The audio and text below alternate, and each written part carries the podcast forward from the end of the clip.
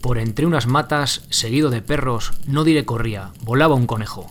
De su madriguera salió un compañero y le dijo, Tente, amigo, ¿qué es esto? ¿Qué ha de ser? responde. Sin aliento llego. Dos pícaros galgos me vienen siguiendo. Sí, replica el otro, por allí los veo. Pero no son galgos. Pues ¿qué son? Podencos. ¿Qué? ¿Podencos dices? Sí, como mi abuelo. Galgos y muy galgos, bien vistos los tengo. Son podencos, vaya, que no entiendes de eso. Son galgos, te digo. Digo que podencos. En esta disputa, llegando los perros, pillan descuidados a mis dos conejos. Los que por cuestiones de poco momento dejan lo que importa, llévense este ejemplo. Mi Jim en casa, episodio 170.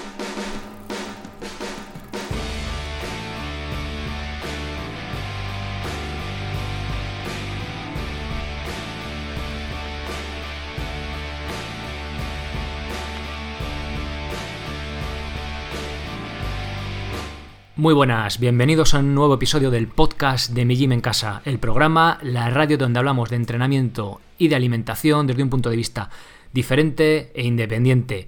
Crítico, hoy lo vais a ver, hoy me parece un episodio importante, mm, un cambio de rumbo quizá en, el tema de la alimentación a nivel, no a nivel personal, porque vamos, voy a seguir comiendo pues como comía hasta ahora pero a nivel de divulgativo y vais a ver por qué, ¿vale? Bueno, os habréis dado cuenta si seguís, lleváis siguiendo este proyecto desde hace tiempo, que al final estamos aquí, que son galgos que son podencos y sinceramente no me gusta perder el tiempo y creo que al final lo estoy haciendo porque no sacamos nada concluyente. Cuanto más sé sobre este tema, más cuenta me doy de que pues, se puede argumentar en un sentido y en otro hasta el infinito y pues al final no llegar a conclusiones, ¿no? Entonces, bueno, pues por intentar eh, hacer algo más productivo, también daros algo más práctico, más aplicable y que realmente os sirva, ¿no? No aquí mareando la perdiz para arriba y para abajo, pues bueno, pues de ahí ese cambio de rumbo que creo que va a ser así. Eh, bien, os recuerdo, bueno, soy Sergio Catalán de mijimencasa.com, la web donde encontraréis cursos y planes para aprender a entrenar de forma independiente, sin apenas material, sea cual sea vuestro nivel y en cualquier parte. Ya sabéis que tenéis plan de cardio básico y de fuerza, bueno, a través de ejercicios de calistenia y cursos pues tenéis de un montón, ¿vale? De diferentes ejercicios, flexiones, dominadas, mm, cada mes un curso nuevo. Eh, tenéis también curso, bueno, este último mes ha sido el de comba intermedio, ¿vale? Que ya vamos subiendo de nivel en cuanto a comba, teníamos el básico, ya tenemos el, intermedio, pero hay un montón, ¿vale? También tenéis sobre movilidad, de escápulas, de sentadilla, de descanso, de para daros un masaje con el rodillo, y de pino básico, un poco más para los más atrevidos de subir la cuerda y de slackline o cuerda floja. Bien, todo esto por 10 euros al mes. Bueno, eh, como os decía, los que investigamos en el farragoso mundo de la alimentación nos encontramos con información proveniente de estudios científicos que contradice frontalmente recomendaciones oficiales y o creencias populares en este ámbito. Pero es que encima también se contradicen entre sí varios diferentes estudios. Una vez que alguien consigue derribar un mito argumentando con bibliografía científica, que este término queda de lujo, ¿vale? Cuando hablamos parece que hablas así, parece que sabes la leche, ¿no? Bueno, pues parece que todos tenemos que subirnos al carro ciegamente. Si sigues este proyecto desde hace tiempo, sabrás que intento ser muy escéptico en cuanto a todo lo que leo y que os animo a vosotros a hacer lo mismo, empezando por lo que leéis en esta web y lo que escucháis en este podcast, ¿vale? Ya sabéis que lo digo, ser críticos, primero con lo que escuchéis por aquí y tened una opinión propia de, los, de las cosas. Hoy vamos a ver un claro ejemplo de que no todo está tan claro una vez que derribamos un mito. El tema va a ser una vieja, van a ser unas viejas conocidas, las grasas animales, lo que viene siendo mayoritariamente grasas saturadas, salvo en el caso del, del coco, ¿vale? Bueno, vamos a por ello. El estudio de los siete países, esto suena, ¿no? Ansel Keys, este malo, malo, malísimo, malvado, que, nos dijo que, la grasa saturada era malísima y resulta que no es tan mala porque nosotros somos low carb y somos paleo y la grasa saturada es lo mejor del mundo y la mantequilla y los cereales son una mierda, ¿no? Pues bueno, pues este hombre, ¿no? los que estéis en el mundillo un poco puesto, sobre todo los que sois carb, paleo y demás, lo, lo habéis escuchado. Yo también he contado la historia del malvado Ansel Keys, ¿vale? Que teniendo datos de 22 países solo cogió los de 7 para mm, mostrarnos que es que realmente que la grasa estaba relacionada con enfermedad cardiovascular. Y era mentira, porque si coge los datos de los 22 países, pues resulta que esa correlación no existe. Pues sí que existe. Sí, esa correlación sí que existe. Ansel Keys eh, si cogemos esos datos, estaba en lo cierto. Pero en cuanto a esa correlación, ¿vale? No digo en, otro sentido. ¿Qué pasó? Bueno, ¿de dónde vienen todos estos datos? Bueno, eh, antes de, nada y antes de haceros dejar las grasas saturadas y haceros todos veganos y tal, eh, os recuerdo, correlación no implica causalidad, es decir, que yo encuentro una asociación entre dos variables, en este caso entre grasa y muerte por enfermedad cardiovascular, no implica que una sea la causa de la otra, ¿vale? Hay variables por ahí que vamos a ver hoy que eh, nos pueden ver las cosas de forma errónea, ¿vale? Bueno, empecemos por el principio. ¿Dónde vienen estos datos? ¿De los siete países tal? Bueno, pues que sepáis que cuando leéis por ahí una gráfica en la gran mayoría de blogs, incluidos en español, yo porque no llegué a en su día a escribir sobre ello, pero también habría metido la gamba, ¿vale? Eh, vais a ver un cuadro aquí que sale una, una curva hacia arriba. Bueno, tenéis en las notas del episodio, ya lo sabéis, tenéis todas estas imágenes, datos, estudios y demás cosas que os comento por aquí, tenéis los enlaces en el que aparecen los países que sale la enfermedad cardiovascular que se dispara ¿no? a medida que aumenta el consumo de grasa. Eh, bueno, eh, eh, sí, calorías en grasa como porcentaje de las totales. Bueno, pues ese gráfico que veis por ahí en muchos blogs es no es de un estudio de no es el del estudio de los siete países. El estudio de los siete países se publicó en 1970, comenzó en el año 58 y ese gráfico que veis es de un paper publicado en el año 53, o sea, hace 17 años antes de que se publicara el, famoso estudio de los siete países, en el que, eh, pues eso, Kiss intenta ya defender esa hipótesis, ¿no? De, que de hecho, por cierto, en la gráfica, si contáis los países, son seis, no son siete, ¿vale? Es Japón, Italia, England and Wales, Australia, Canadá y USA, vamos, Estados Unidos. Bien. Eh, ya bueno, y me diréis, bueno, bueno, si al final lo que se trata que la idea es la misma, ¿no? Vale, sí, ahí lleváis razón, ¿vale? Al final lo que muestra es una correlación clara entre consumo de grasa y muerte por enfermedad coronaria. ¿Y qué pasa cuando analizamos todos los datos disponibles? ¿no? Habréis leído por ahí, dice, mira, es que si analizamos todos los datos sale un montón de puntos así como descolocados. Bueno, pues este es el punto de la polémica, ¿vale? Kiss escogió solo seis de los países de los datos que tenía la FAO la Organización de las Naciones Unidas para la Alimentación en cuanto a alimentos disponibles. Aquí ya digo algo importante, ¿vale? Luego lo analizaremos en detalle. Pero realmente teníamos 22 países, ¿vale? Os dejo también la típica gráfica que sale en todos los blogs, ¿vale? También es del... Bueno, este, este no es del paper de, de, de Kiss, es de un paper es un artículo científico genial, ¿vale? A modo de contestación a la hipótesis relacionada a las grasas con la enfermedad cardiovascular y sobre todo a los estudios observacionales. Es una crítica buenísima, con muchísimo fundamento, que bueno, que hoy también os voy a exponer aquí. Bueno, viendo este otro gráfico parece que desmonta la hipótesis de Kiss, que lo que veis es sobre todo, bueno, lo voy a, comentar un poco, se ve pues un montón de puntos, pero más o menos distribuidos, más o menos en la línea con lo que, con lo que decía Kiss, ¿vale? Bueno, eh, bien, eh, parece que se desmonta la hipótesis, pero no es así. Eh, leo, sigue existiendo correlación entre muerte por enfermedad cardiovascular y consumo de grasas observando los datos de los 22 países. Aunque en la gráfica de X, cito textualmente del, paper de...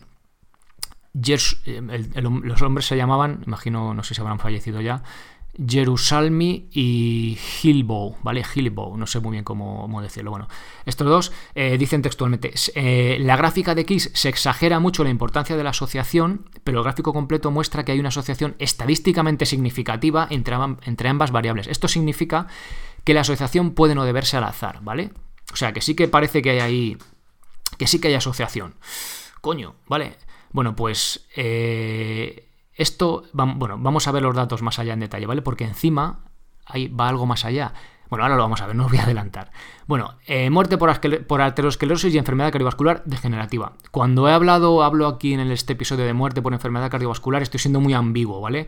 Dentro de este estudio se recogen varias categorías de este tipo de muerte. O sea, imagino, de muerte de corazón, pues hay varias, ¿vale? Por aclarar las cosas, me estoy refiriendo a muerte por enfermedad cardiovascular debido a la aterosclerosis, lo que normalmente viene siendo un infarto. Esto también puede ser ambiguo, pero bueno, por que nos entendamos, ¿vale? Eh, los datos que estamos comentando tienen la categoría, bueno, lo llama B26 y se refiere técnicamente a aterosclerosis y enfermedad cardiovascular degenerativa. si os interesa el tema, Más allá, os, invito a que os metáis en la web porque ahí están, voy poniendo imágenes de las tablas ahí pintarrajeadas por mí con signos, bueno, que se puede entender un poco mejor. Pero realmente la chicha lo, voy a contar aquí, ¿vale? Lo voy a ir resumiendo de cada apartado y os, y os va a quedar claro. Pero si queréis, os podéis meter ahí y verlo. Bien. Eh, los valores, bueno, de más de 0,43 o de menos de 0,43, eh, digamos que muestran una asociación significativa, es decir, que no se debe al azar.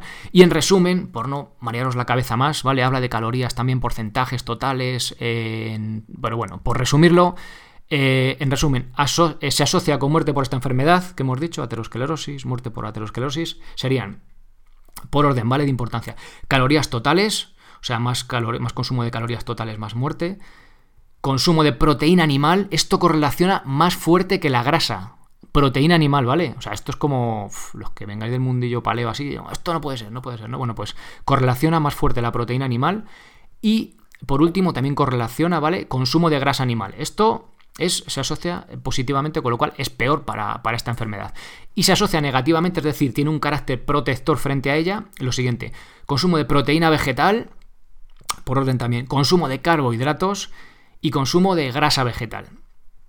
En la gráfica podéis ver que se asocia positivamente la grasa total, pero como la grasa vegetal tiene una asociación negativa, he puesto directamente el animal, ¿vale? Por no liar más la cabeza, por eso he hecho el resumen. O sea, digamos, la grasa total también es, es, es, peor para este tipo de enfermedad, ¿vale? Nos perjudica, pero eh, una vez que se separa la grasa animal de la vegetal, vemos que la vegetal es, tiene un carácter protector, con lo cual pues es la animal la que nos da problema, ¿no? Digamos la saturada salvando la, excepción del aceite de coco que os comentaba antes. Bueno, en resumen, eh, de esto, comer más alimentos animales nos predispone para muerte por enfermedad cardiovascular. Entonces, ¿quién no estaba equivocado? ¿Mm? Bueno, esperad que esto continúa, que esto no acaba aquí. Muerte por enfermedad cardiovascular general, ¿vale? O sea, muerte de corazón, ¿vale? Toda la categoría así. Bueno, el, Jerusalmi y Hillbow, no sé si lo estoy diciendo bien, los, de la contestación al paper de Kiss, se dieron cuenta de que los países con menos muerte del apartado anterior tenían muchísimas más muertes en otras muertes, eh, categoría, ¿vale? Eh, otras muertes por enfermedad de corazón, la que llaman B27. Eh, principalmente eran Chile, México y Francia. La explicación más lógica que ellos dan es que estos países metieron en la categoría general de enfermedad cardíaca a las muertes por aterosclerosis debido a que en aquellos países aún no estaba bien categorizado el asunto. Os dejo también un paper de la OMS. Cuando digo paper es un artículo científico, ¿vale? Se dice así paper, no sé, se dice así siempre, yo que sé, queda más pro también, ¿no? Decir que artículo. Bueno, se dice así, os lo dejo también en PDF, todo esto en inglés, por supuesto, está de la OMS que cuenta que los países con menos medios técnicos es más complicado el tema de la precisión a la hora de, categorizar este tipo de, sucesos. De hecho, cita a Francia como ejemplo, ¿vale? Y es uno de estos tres, que de hecho es el que, el que, el que menos muertes tiene de este caso, porque Chile y México tienen muchísimas más y el otro apartado le tienen casi vacío, ¿vale? Digamos, ¿de qué se ha muerto este hombre? del corazón, de aterosclerosis, yo qué sé, digamos, ¿no? Por, por hacerlo un poco así caricaturizado. vaya palabra, he tenido que parar la grabación, ¿eh? que lo sepáis. Bueno, continúo. Eh, bueno, y el caso de Japón, eh, pues depende del caso, pero bueno, no es Japón el que está aquí, pero en el caso de Japón lo achaca a prácticas médicas locales, ¿vale? Pues ya sabéis, en medicina oriental, en aquella época sería otro tipo de, de diagnóstico o lo que fuera. Bien, los autores recomiendan juntar ambas categorías B26 y B27, es decir, la enfermedad por aterosclerosis, la enfermedad cardíaca, general para hacernos una idea más realista del asunto. De esta forma, todas las asociaciones se hacen más débiles, cayendo la grasa animal como porcentaje hasta no ser estadísticamente significativa. Pero realmente si juntamos todas las muertes de corazón, ¿vale? Todo junto, eh, aunque las, asociaciones se hacen más débiles, no hay vuelco en la tendencia, ¿vale? Sí, se debilita un poco, pero sigue siendo lo que os he comentado antes significativo, con lo cual tampoco hay un cambio. El cambio viene ahora, ¿vale? Esto está muy bien. Bueno, pues no comemos carne, nos hacemos todo veganos, no comemos productos animales por, para no morirnos de infarto, ¿no? Eh, pero ¿qué pasa con el resto de muertes? Claro, porque si yo no me voy a morir de infarto, pero me voy a morir de, yo qué sé, por decir, eh, de cáncer, de enfermedad mental o de lo que sea, pues de poco me vale, ¿no?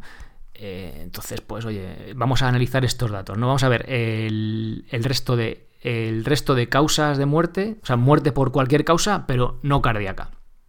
Esto es muy interesante. ¿Qué pasa aquí? bueno, pues ¿qué se asocia? Eh, se asocia con muerte en esta categoría lo siguiente, por orden. Consumo de carbohidratos, lo que antes era protector, Consumo de proteína vegetal, lo que antes era protector. O sea, lo que antes era protector ahora es negativo, ¿vale? Y se asocia negativamente, es decir, nos protege frente a muerte por cualquier causa que no sea cardíaca, por orden, el consumo de grasa animal, el consumo, las calorías totales y el consumo de proteína animal. Es decir, lo contrario de la otra vez, ¿vale? En este caso la tendencia se ha invertido por completo. Entonces, bueno, y lo importante, ¿no? Al final, veamos qué pasa si juntamos todas las categorías. Bueno, pues ¿Qué pasa si juntamos muerte por cualquier causa? Bueno, en este caso os dejo también, tenéis todos los gráficos, digo aquí, la primera columna del, gráfico, que dice, bueno, ningún macronutriente tiene asociación significativa, así de sencillo, ¿vale? O sea, ya está. No hay vuelta de hoja. Si miramos todas las muertes, no vamos más allá. Bueno, ¿Y por qué hay países con más enfermedad cardiovascular que otros? Bueno, la explicación que dan Jerusalmi eh, Hilbow es que está relacionado el consumo de alimentos animales disponibles en un país con el grado de desarrollo que tiene y por tanto indirectamente con la capacidad técnica de diagnóstico de diferentes enfermedades. Por lo que muertes por enfermedad cardíaca es fácil que hayan caído en otra categoría. Vale, imaginaros, no sé, pues un país más desarrollado que tiene hospitales y más técnicas que un país pues que es más medio más rural, pues que está si acaso el médico del pueblo y pues pues yo qué sé, pues Mariano se ha muerto del corazón o yo qué sé, estaba echando la siesta y no se ha despertado, ¿sabes? Un poco van, van por ahí los tiros. Y otra más, este quizás sea el dato más importante de todo de todo el, el paper de, de estos dos, que dice, quizá el dato más importante sea de dónde provienen los datos. Los consumos de los diferentes macronutrientes, es decir, de diferente proteína, diferente, bueno, proteína animal o vegetal, animal, carne, digamos, vegetal serían, por ejemplo, legumbres, garbanzos, diferentes tipos de grasa animal o vegetal y carbohidratos, eh, vienen de la FAO, lo que os he comentado antes, ¿vale? A partir de estadísticas de producción, importación, exportación y de la proporción disponible de ellas para consumo humano. O sea, por lo que tiene grandísimas limitaciones. O sea, no es el alimento que consumen, sino el teóricamente disponible para todo un país, ¿no? O sea, es que es, salvaje, ¿no? La, lo ambiguo que es esto. Además, los países que más comida tienen, que más comida disponible tienen, normalmente tirarán más comida. Por lo que el tema de las calorías totales aún queda más ambiguo, ¿vale? Es como, bueno, son las calorías que hay en el país, pero todos comen por igual. Bueno, aparte, todo se come, fijaos que esto hay que cogerlo un poco con pinzas, ¿no? Bueno, a modo ya para ir acabando, bueno, no os imagináis las horas que llevo echadas en esto. O sea, no es por quejarme, pero por eso os digo que estoy un poco harto del tema de ver si es una cosa u otra, porque al final la conclusión es que no hay conclusión, ¿no? Bueno, gracioso.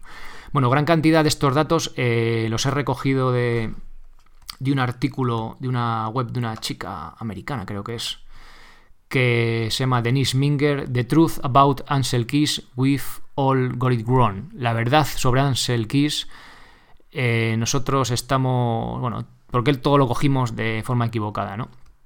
Está bastante chulo. Si sabéis inglés y os interesa profundizar en el tema, lo tenéis ahí. Que ella a su vez los cogió de unos vídeos de, de un chico, creo que, que, era vegano, eh, sobre... Mira, os lo voy a decir aquí porque os interesa. Porque sé que, digo a veces lo de los veganos, eh, o sea, lo digo en, broma y tal, que nadie se moleste, porque además sé que varios de vosotros, incluso algunos de los socios, eh, sois veganos y os interesa el tema este de la nutrición, con lo cual me, me parece guay porque yo que trato un punto de vista evolutivo que normalmente esa tendencia parece que va en contra de, de lo otro, ¿no? De los vegetarianos y tal, pues oye, está, es, es de agradecer. se llama eh, Plant Positive, bueno, y ponéis en internet eh, Primitive Nutrition, a ver, que os lo digo exactamente. Eh, Primitive Infamous Keys, ¿vale? Y ahí os salen, son como una saga de vídeos y tal que también tiene su sesgo, hay cosas que dices, oye, pero esto no lo has dicho. Bueno, bueno, es información, al final, bueno, eh, además, de hecho, critica una de una web paleo y tal, está, está interesante.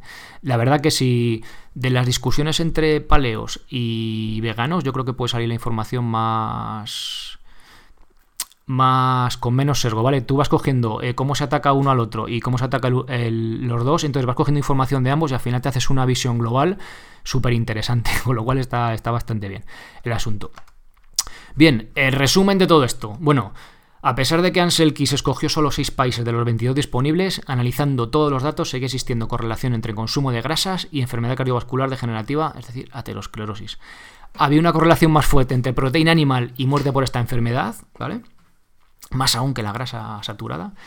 Al, analizar las muertes por sucesos no cardíacos, encontramos la grasa y la proteína animal como factores protectores, es decir, el otro lado, la otra cara de la moneda. Y al, analizar los datos de muertes por cualquier causa no encontramos diferencias estadísticamente significativas entre macronutrientes. Mi conclusión de todo esto, bueno, pues ya la habéis tenido un poco al principio del episodio con esa, esa fábula de las, las dos las dos liebres, se llama, ¿no? La fábula de los los dos conejos se llama, ¿vale? la fábula. Bueno, no os creáis nada de lo que leáis aquí, o sea, lo que escuchéis aquí, ni, lo que leáis en el blog, ¿vale? Ni aquí ni por ahí, ni siquiera estudios científicos, sobre todo los observacionales, ¿vale? Leed de un sitio, leed de, otra fuente, de otra, y sacad vuestras propias, vuestras propias conclusiones. Una vez más, correlación no implica causalidad, ¿vale? Lo más probable es que estos datos se deban al tipo de diagnóstico de las muertes que hizo cada país determinado por su grado de desarrollo técnico y médico, y bueno, porque y los alimentos que tenemos disponibles en la fuente, pues es también súper ambigua, ¿no? Con lo cual, bueno. Y mi pensamiento final de todo esto, de estas largas horas aquí echadas investigando esto, para arriba y para abajo, mirando gráficos, comprobando si estaban bien lo que decían las fuentes, ¿merece la pena darle tantas vueltas a esto de la alimentación? ¿Merece la pena pasarnos las horas discutiendo si son galgos o podencos?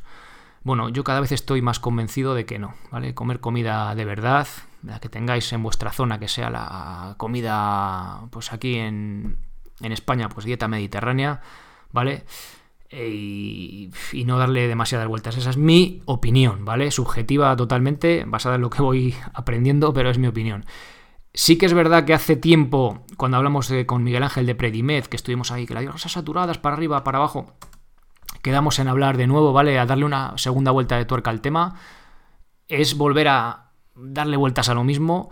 Ahora mismo no me apetece absolutamente nada seguir investigando sobre el tema, que si la grasa saturada es buena, es mala. Ya escuchasteis a, a Pedro cuando hablamos de la alimentación evolutiva, un episodio que, bueno, que ha tenido una acogida de la leche, un montón de escuchas, y que al final no, el problema no es un macronutriente en sí, sino el propio macronutriente, pues cuando el cuerpo está ya mal, ¿no? Cuando, estamos, cuando está mal la cosa, pues cualquier macronutriente, sea grasa, sea carbohidrato, nos va a causar problema, ¿no? Al final es un poco el, el resumen de todo. Si cuidamos la alimentación, comemos comida de verdad, desde mi punto de vista, no sé si merece la pena tanto estar tanto tiempo pasando pensando que si son galgos o son podencos. Bueno, desde aquí mi conclusión. Espero que, oye, que os haya resultado entretenido, incluso no muy pesado este episodio tan, de tanta, tantos datos y tanto rollo. Y bueno, ¿vosotros qué opináis de todo esto? Pues bueno, si me dejáis en los comentarios también, oye, me hago una idea de, de qué os parece este, todas estas tendencias y tal. Bueno, eh, nada más. Muchísimas gracias por estar apuntados a los cursos. Muchísimas gracias por esas valoraciones de 5 estrellas en iTunes, esos me gusta en iVoox. Y muchísimas gracias pues por eh, compartir por ahí la asistencia de este podcast y por estar ahí escuchando episodio tras episodio, ahora en veranito, semana tras semana. Nada más. Eh, pasad muy buen fin de semana, muy buena semana y sed felices. Adiós.